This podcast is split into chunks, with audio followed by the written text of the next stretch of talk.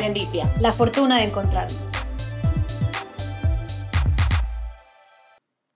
Hola, bienvenidos a un nuevo programa de Serendipia. Soy Irene Ancín Y yo soy Paoli Casa. y hoy vamos a tener un programa que eh, conmemora el Día Internacional de la Igualdad Salarial. Este día se celebra el 18 de septiembre y fue proclamado por la Organización de las Naciones Unidas con la finalidad de resaltar la importancia de equiparar la igualdad salarial entre hombres y mujeres por un trabajo de igual valor. En la actualidad, lamentablemente, persiste una diferencia. Se hace el mismo trabajo, se tiene el mismo perfil, las mismas competencias, la misma experiencia, pero el salario es diferente. Un estudio reciente indicó que la brecha salarial a nivel mundial entre hombres y mujeres, es decir, por género, es del 23%, que no es cualquier cosa, es un número Casi un cuarto. importante. Unido a ello, a esta diferencia salarial, en los contextos donde hay pobreza, es decir, unido esto a la pobreza, la desigualdad es aún mayor y crece, ¿no? La diferencia entre hombres y mujeres es aún mayor y de alguna forma constituye una desventaja para las mujeres en la obtención de recursos, oportunidades y acceso al mercado laboral. Hay organizaciones mundiales que, gracias al cielo, eh, de alguna forma trabajan en pro de esta igualdad para que disminuya esta brecha salarial, como por ejemplo eh, la ONU, la Organización Mundial del Trabajo, y nos pareció importante traer este tema porque, bueno, como hemos mencionado, el 18 de septiembre se celebra el Día Internacional de la Igualdad Salarial, pero además en Serendipia hemos tenido algunos programas que de alguna forma han eh, Evidenciado. evidenciado, puesto sobre la mesa que todavía las mujeres lamentablemente eh, tenemos más obstáculos, ¿no? Como por ejemplo nuestro programa Techo de Cristal. También en organizaciones saludables hablamos de esto, porque una organización saludable al final vela porque sus colaboradores tengan las mismas oportunidades y que haya justicia organizacional. ¿Verdad, Paola? Así es. Entonces, hoy hemos decidido, hemos elegido cinco perfiles de cinco mujeres que han destacado en cualquiera de, de los ámbitos en los que, digamos, se han desarrollado. Y bueno, eh, empecemos. Empecemos con Malala. Un segundo, antes de empezar. Además de que son mujeres que se han destacado en sus áreas, profesional, ciencia, tecnología, son escogidas por sus valores, que para Exacto. nosotros es fundamental. Porque es verdad que es fácil, es mucho más fácil elegir a, una, a cual- un cualquier perfil eh, que haya destacado, etcétera, pero cuando ya es por los valores y por obviamente por otra cosa, otra cosa que haya destacado, por ejemplo, alguien en el tenis o alguien en el, no sé, pues en el, En el la periodismo. aviación o lo que sea, eh, eh, digamos, jun- junto con los valores sí es un poco más difícil. Entonces, hemos hecho una, un trabajo con lupa y vamos a empezar con Malala Yousafzai. Eh, Malala nació en el 97 en Pakistán y eh, años más tarde, ella na- nace y años más tarde Pakistán decide eliminar la educación en las niñas. Entonces, Malala, junto con su padre, eh, empezó a volverse una activista de la educación a favor de las niñas, porque era algo que a medida que ella creció, se le quitó esta opción. Entonces, ella eh, apareció en un, públicamente en, una, en un debate y ella hizo este cuestionamiento a los talibanes y preguntó por qué, por qué a ella le, hayan- le habían quitado este, este derecho. Y en realidad ella estaba, ya destacaba, eh, eh, digamos, por, por, su, por su, su oratoria, etc. Y la invitan, al final, en el 2008, le invitan la BBC a crear un blog y que ella sea, digamos, la que escriba principalmente el blog, pero un poco pensando en su seguridad, porque ya sabíamos que los talibanes, digamos, no, somos la- no son las personas más eh, pacíficas eh, que podamos pensar, o el grupo más pacífico, eh, dijeron, creemos este blog de forma anónima y que lo escribiera Malala. Entonces, la BBC se lanza y hace esto y lamentablemente a raíz de este blog y ya cuando los talibanes se enteraron quién era Malala, etcétera, ella sufre un atentado. Ese atentado ocurrió el 9 de octubre del 2012 y se llevó a cabo por el movimiento de los talibanes pakistaníes, que era un grupo terrorista vinculado a los talibanes. Y eh, ella justo abordaba un vehículo eh, que servía como autobús escolar y le dispararon en repetidas ocasiones en la frente y en el cuello. Entonces tuvo que ser intervenida quirúrgicamente inmediatamente. Y fíjense ustedes que, no sé ni cómo escribirlo, qué qué fuerte, que el líder de los talibanes dijo, bueno, no, no te hemos podido matar, pero vamos a volver a intentarlo. Entonces vivir con eso tiene que ser durísimo Perseguido, y dificilísimo, ¿no? Vas a ser una perseguida y ya te están sentencia- sentenciando. Y eh, Malala sale de su, de su país natal y eh, se recupera en Inglaterra. Malala a partir de ahí es una activista eh, comprometida pues con, con causas relacionadas con las niñas, con la educación, con ponerle voz a, aquellos que, que de alguna forma están silenciados, o a los que se pretende silenciar.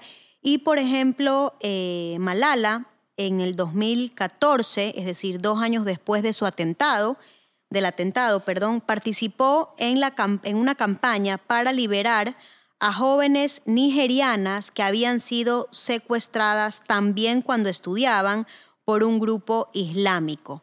Malala es defensora del derecho universal de las niñas a la educación. Entonces, eh, de alguna forma representa ¿no? a todas estas niñas que lamentablemente en muchísimos países, en muchísimas sociedades todavía no tienen acceso a este derecho.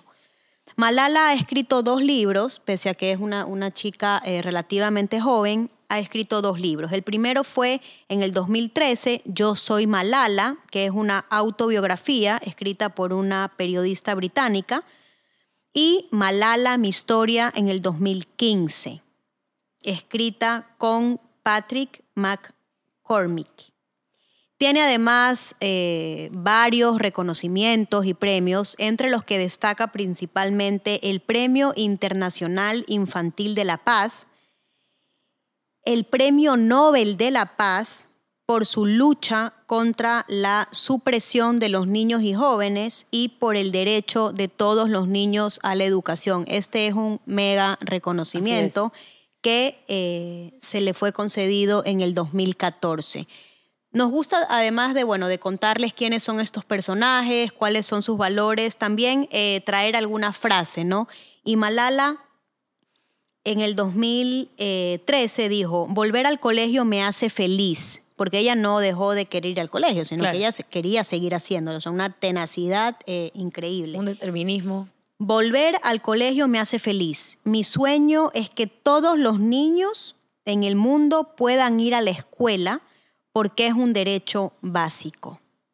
Por eso, Paola, eh, de los valores que, que- que existen o que tenemos, eh, podemos decir que Malala eh, se caracteriza por su valentía, que es la determinación que tenemos para enfrentar eh, ciertas situaciones, la solidaridad, porque Malala no solamente... eh, Pensaba en ella. Estaba pensando en todas las niñas que venían detrás de Así ella. es, y qué importante es esto, ¿no? Porque muchas veces en la vida nos cuesta y uno dice, tengo que hacerlo no solamente por mí, sino por todos los que vienen o todas las que vienen detrás.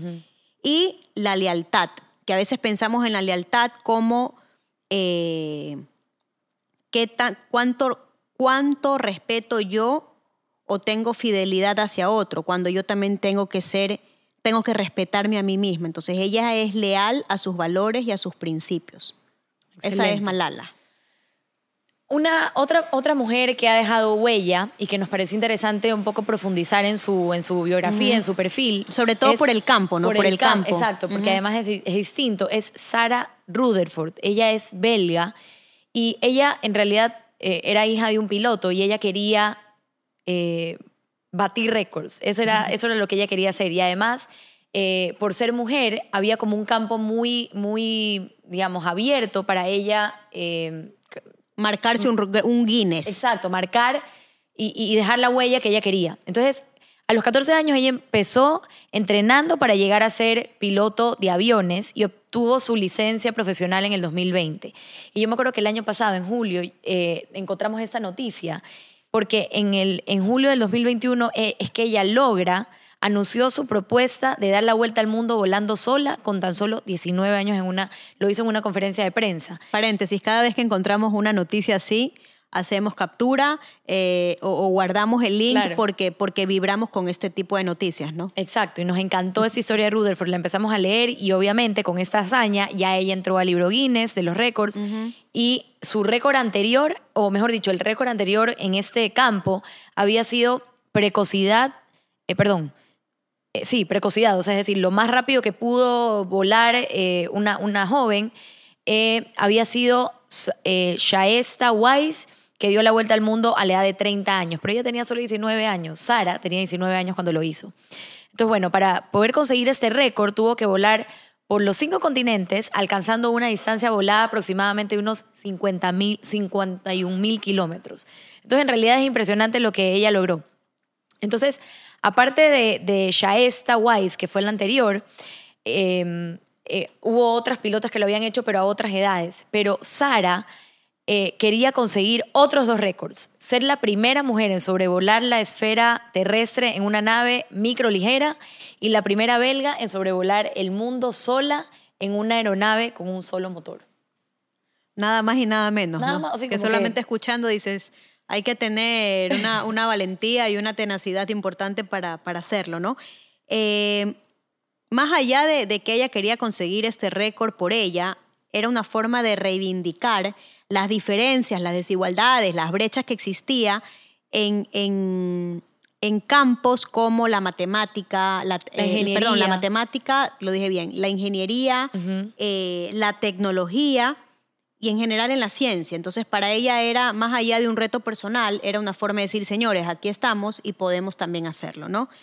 Eh, a, a esta iniciativa se sumaron eh, em- em- empresas eh, muy reconocidas, es decir, fueron sus patrocinadores. Virgin, que es una empresa conocida mundialmente, y también TMC Group. O sea, respaldaron, ¿no? ¿Qué, qué, qué, qué, qué, qué gusto da cuando empresas grandes dicen yo quiero ir eh, a apostar por esta, por esta joven, ¿no? Ahora vamos a una ecuatoriana. La frase, la Ah, frase perdón, de Sara. perdón. La frase de Sara, que como decimos, siempre nos gusta traer frases de estas mujeres que realmente eh, de alguna forma nos mueven algo, ¿no? Nos motivan. Sara dijo, realmente espero alentar a las niñas y mujeres jóvenes a ingresar a la aviación, la ciencia, la tecnología, la ingeniería y las matemáticas. Y como valores de Sara, aunque ya lo comenté, pero lo recalcamos, tenemos la valentía y la tenacidad para lograr lo que logró, ¿no? Así es, que no es poca cosa. Así es. Ahora sí va Ahora la sí vamos nacional. con la ecuatoriana, Matilde Hidalgo de Procel. Ella es poeta profesio- fue poeta profesional, maestra, fue eh, profesora, política, funcionaria pública, esposa y madre, y también fue además doctora. Fue la primera doctora mujer del Ecuador. Eh, esta mujer es fantástica, yo la ten- le tengo una admiración, eh, la, la admiro mucho. Ella empieza a estudiar su, el colegio, digamos, colegio primaria y fi- escuela y lo logra porque las niñas en ese, a esa edad podían solo estudiar eh, primaria. Cuando ella dice, yo también quiero estudiar secundaria como lo hacen los hombres, eh, tu- ahí tuvo, digamos, su primer obstáculo. Le dijeron que ella no podía. Eh, entonces solicita esta matrícula con su, a, eh, a su madre a un colegio masculino que se llamaba Bernardo Valdivieso y se lo conceden, pero digamos que no fue, no fue tan fácil porque, co- como decía, en ese entonces en Ecuador solo estudiaban la secundaria los hombres. Eh, fue obviamente por esta hazaña tachada de liberal, tachada de endemoniada, le dijeron hasta bruja a la pobre Matilde, y fue aislada de una sociedad que estaba marcada por el tradicionalismo y, por qué no decirlo, por el machismo. Estaba convencida de que el rol de la mujer en la sociedad no se debía confinar al hogar y que la mujer tenía mucho potencial para hacer de todo. Cuando ella sale como bachiller, lo que ella dice es, quiero ser doctora. Entonces entra a la Universidad de la SUAY porque intentó ir a la Universidad Central de Quito, pero no la dejaron entrar. Le dijeron que era mujer y que por ende no podía estudiar. Pero eh, en- en- en- ingresa a la de la SUAY eh, para convertirse en, primero creo que en enfermera y luego ya la dejan entrar a la de Quito y a ella la dejan ser licenciada. Y ella se vuelve la primera licenciada en medicina del Ecuador y años más tarde se convierte en la primera médica graduada en el Ecuador, ahora sí en la Universidad Central. Nada más y nada menos. Entonces, sí, o sea, digamos, no es poca cosa. Además, ella ya con este, digamos, empoderamiento, que ya, ya era doctora, ella dijo, a ver, además yo quiero votar. O sea, así como los hombres votan por el presidente o por los asambleístas, en ese entonces diputados, yo también quisiera eh, votar. Y en 1924 se abren los registros de empadronamiento para las elecciones de senadores y diputados y ella quería registrarse para votar, pero obviamente no la dejaron porque en ese entonces solo votaba eh, los hombres. Entonces su solicitud fue denegada en primera instancia, pero por su insistencia a indicar que en las leyes en ningún lado decía que ella por ser mujer no podía votar, le, le permiten hacer, ejercer el derecho al voto. Y entonces se, eh, su caso es llevado al Parlamento y al Consejo de Estado y el 9 de junio, y de hecho lo celebramos en Serendipia. Eh, lo conmemoramos. Lo conmemoramos, eso, lo conmemoramos, no lo celebramos. El 9 de junio de 1929 se reconoce finalmente a la mujer como ciudadana con derecho a participar en los comicios nacionales, siendo Ecuador el primer país de América Latina en aprobar, en aprobar el sufragio femenino para una elección nacional. Ya había pasado con, en otro país, para, no para una eh, elección nacional, sino para tal vez seccionales. Pero para una elección nacional, eh, Matilde Hidalgo nos hizo ese favor a, las mujeres del Ecuador. Así que creo yo, Irene, que le debemos mucho a Matilde. Eh, sorprendentemente, ella no estaba sola, no solo contó con el apoyo de su familia, sino con muchas mujeres que estaban atrás de, de, esto. Y eh, lo que hizo fue un poco desafiar ese machismo del siglo XX en, en, en, estos países natales, en estos países en los que todavía, digamos, reinaba el machismo. Reconocimientos y honores de Matilde.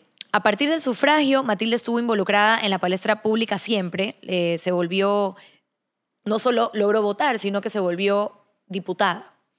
Fue la primera mujer en postularse para un cargo de elección popular, con la que logró ser designada como la primera congresista del Ecuador en 1941. Una de las, de, bueno, que no, no es una frase, sino eh, voy a leer un, fragmento de uno de sus poemas, porque tú has dicho que era, que era poeta. Eh, que me parece que de alguna forma refleja muy bien la esencia de, Matilde, decía, no contentarse tan solo con el rosario en la... No, ese no. no, eso no, no, no, no, no. Vamos con... Blooper. No, es preciso abrirse. Ya, ahí va. Ya. En vez, ya. Bien has comentado al inicio eh, que Matilde era poeta. Entonces voy a leer un, pequeño fragmento de uno de sus poemas que de alguna forma refleja eh, muy bien la esencia eh, de Matilde. Es preciso abrirse paso entre envidias y mezquindades y burlando tempestades dedicarse ya a estudiar. El estudio sublimiza, enaltece y dignifica es la ciencia la que indica los medios de progresar. Increíble. Clara, ¿no? Excelente. No me importa lo que se diga de mí. Hay que abrirse paso a las envidias.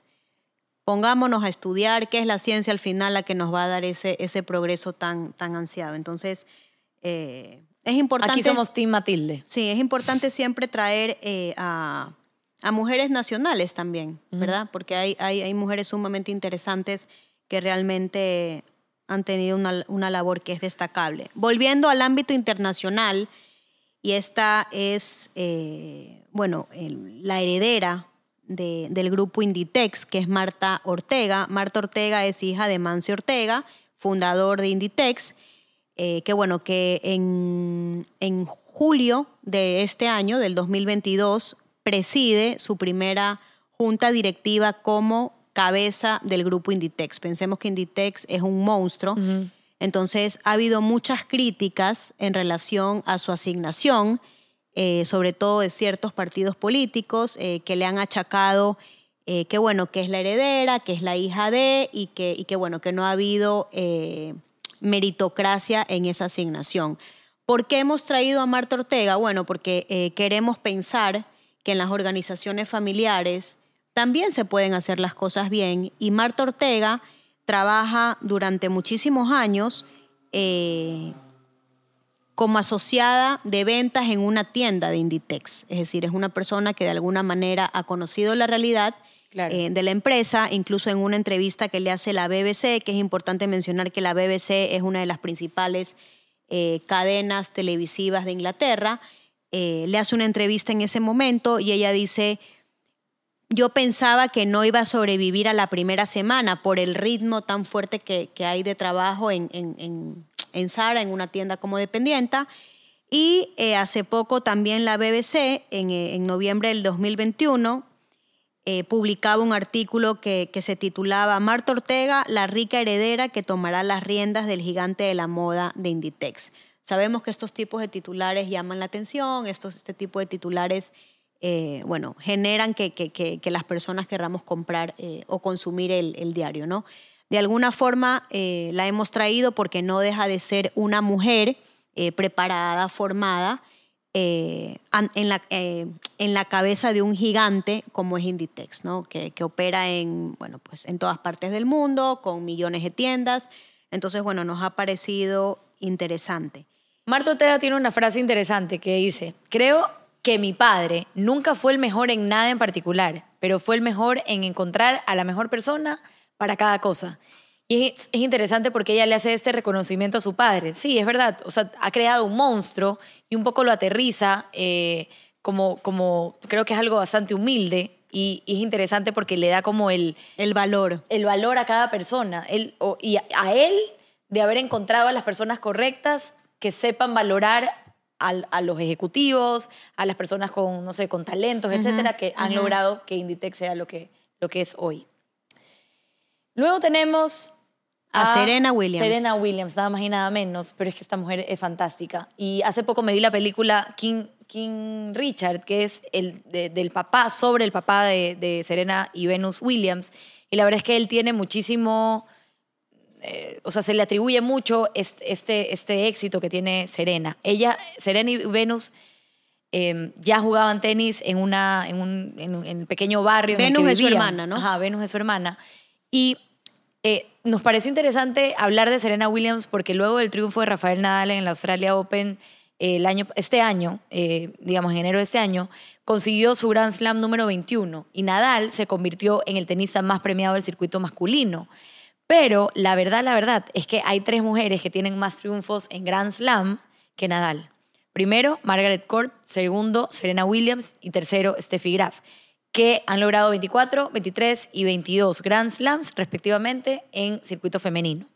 Obviamente ya todos sabemos que el fútbol, el, tenis en, en, en, en, digamos, en hombres... Pero lo mismo pasa con el fútbol, por eso tu lapsus. Sí, sí, sí, por eso mi lapsus. Mismo... Sí, exacto. es, es, más mediático, la gente lo ve más. Sí. Eh, ya, yo lo entiendo, eso lo entiendo y no ni siquiera lo voy, voy a entrar en esa polémica, pero lo que quiero decir es que Serena Williams ha conseguido incluso más eh, Grand Slams que eh, Rafael uh -huh, Nadal. Uh -huh.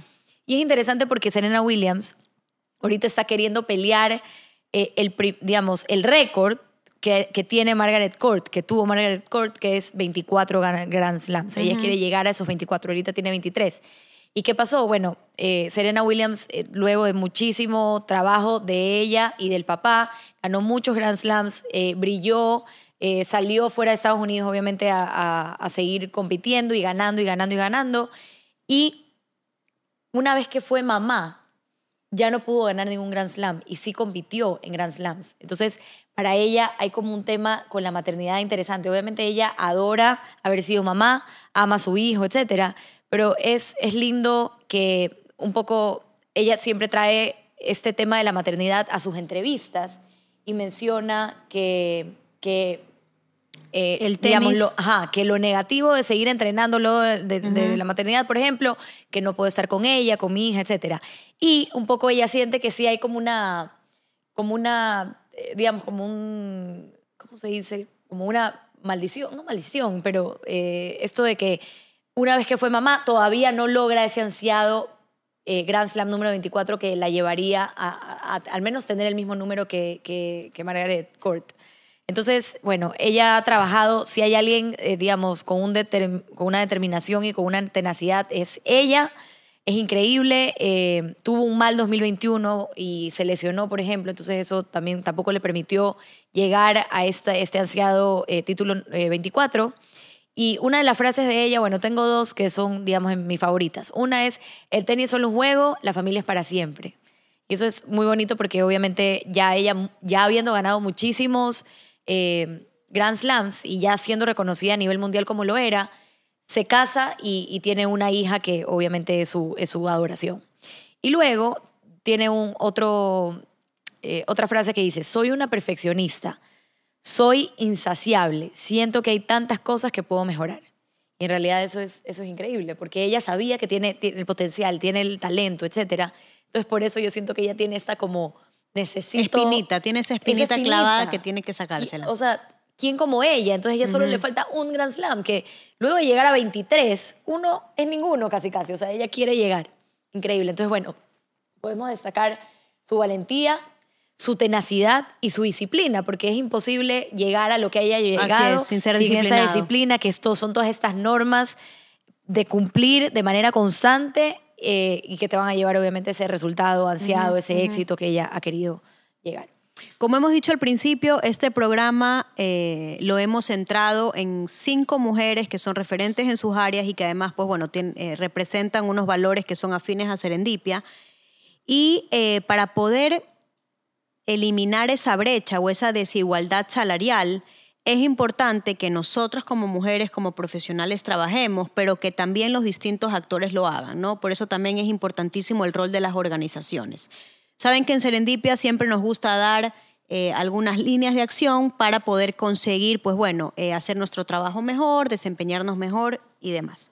¿Qué podemos hacer como mujeres? ¿Qué podemos hacer nosotras por nosotras mismas? Bueno, pues trabajar en nuestros miedos. Siempre vamos a tener eh, temor a enfrentar un nuevo reto, temor a no poder ganar ese gran slam deseado, a no ser capaces, pero es fundamental que recordemos que al final siempre vamos a tener miedo, lo que tenemos que intentar es manejarlos, gestionarlos de la mejor manera posible.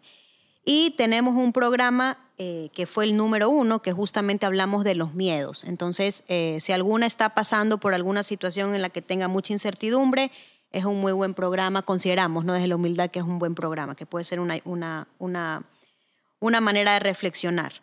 Trabajar en nuestra confianza, eh, en la autoconfianza, ¿no? Para esto es importante saber para qué soy buena, qué puedo mejorar, cuáles son estos atributos que me hacen diferente y eh, de alguna forma mejorar, incrementar estos niveles de, de confianza en nosotras mismas.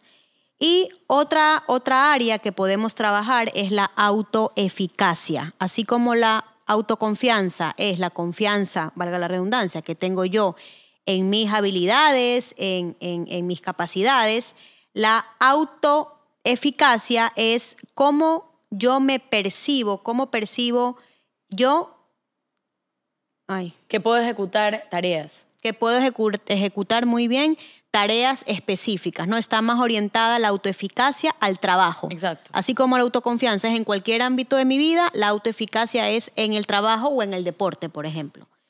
Y las organizaciones, por su parte, tienen la responsabilidad también de ser organizaciones saludables en las cuales las mujeres eh, no tengan que vivir con este techo de cristal, del cual hablamos en, uno también de nuestros programas, y que tengamos las mismas oportunidades para crecer, para promocionar, para promocionarnos y, ¿por qué no?, pues para ascender en, distintos puestos. Y, por supuesto, eh, nunca tener que estar en la tesitura de elegir si seguir siendo una profesional o, estar en casa, a no ser que ella misma lo decida porque así lo quiere. Así es. Esperamos que les haya gustado este programa. Hemos, eh, esta selección de estas cinco eh, mujeres que han dejado huellas y que, bueno, obviamente nosotros también elegimos con mucho cuidado. Y Paola, en nuestro próximo programa nos centraremos en la comunicación y su importancia en los distintos ámbitos de nuestra vida. Nos vemos. Muchas gracias.